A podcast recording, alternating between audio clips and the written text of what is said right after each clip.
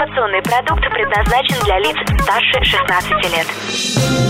Новое вещание в ритме планеты. Хочу новости. Три, два, один.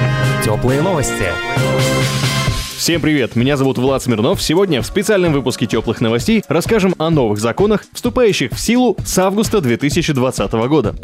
Перерасчет пенсии работающих пенсионеров, повышение цен на газ, запрет анонимного пополнения электронных кошельков, работу для иностранных студентов, выплаты сокращенным сотрудникам, поправка цен на ОСАГО и господдержка бизнеса в Арктике. С 1 августа началась ежегодная процедура корректировки пенсий работающих пенсионеров. Они могут увеличиваться не более чем на 3 балла. Так, в прошлом году максимальное увеличение пенсии составило почти 262 рубля, а в нынешнем 279 рублей. С 1 августа по приказу Федеральной антимонопольной службы цена на газ для россиян выросла на 3%. Сам приказ был обнародован еще в апреле, а повышение цен планировалось уже с 1 июля. Но процесс был отложен из-за непростой ситуации в экономике. С 3 августа в России физическое лицо, в отношении которого не проводилась идентификация, может пополнить электронный кошелек только с использованием банковского счета.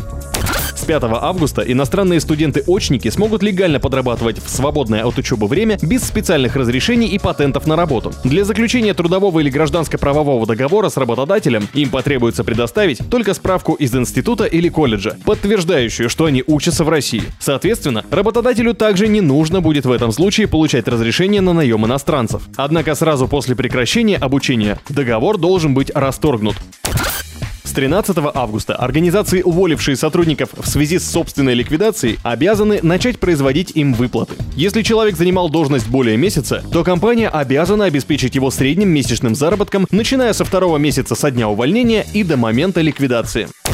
С 24 августа в силу вступят поправки в закон об обязательном страховании ответственности владельцев транспортных средств. Страховщики смогут по своему усмотрению использовать базовые ставки страховых тарифов в установленных пределах. Таким образом, можно будет учитывать уникальные наборы факторов, характеризующих водителя. Например, стаж, количество страховых случаев или нарушение ПДД, даже если они не привели к страховым случаям. По указанию ЦБ, тарифный коридор расширится на плюс-минус 10%.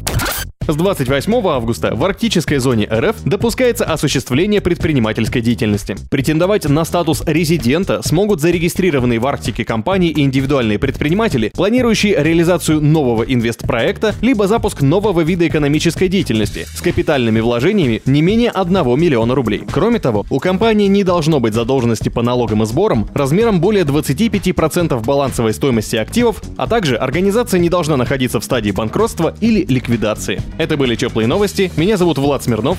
Всем пока. Новое вещание. Теплые новости.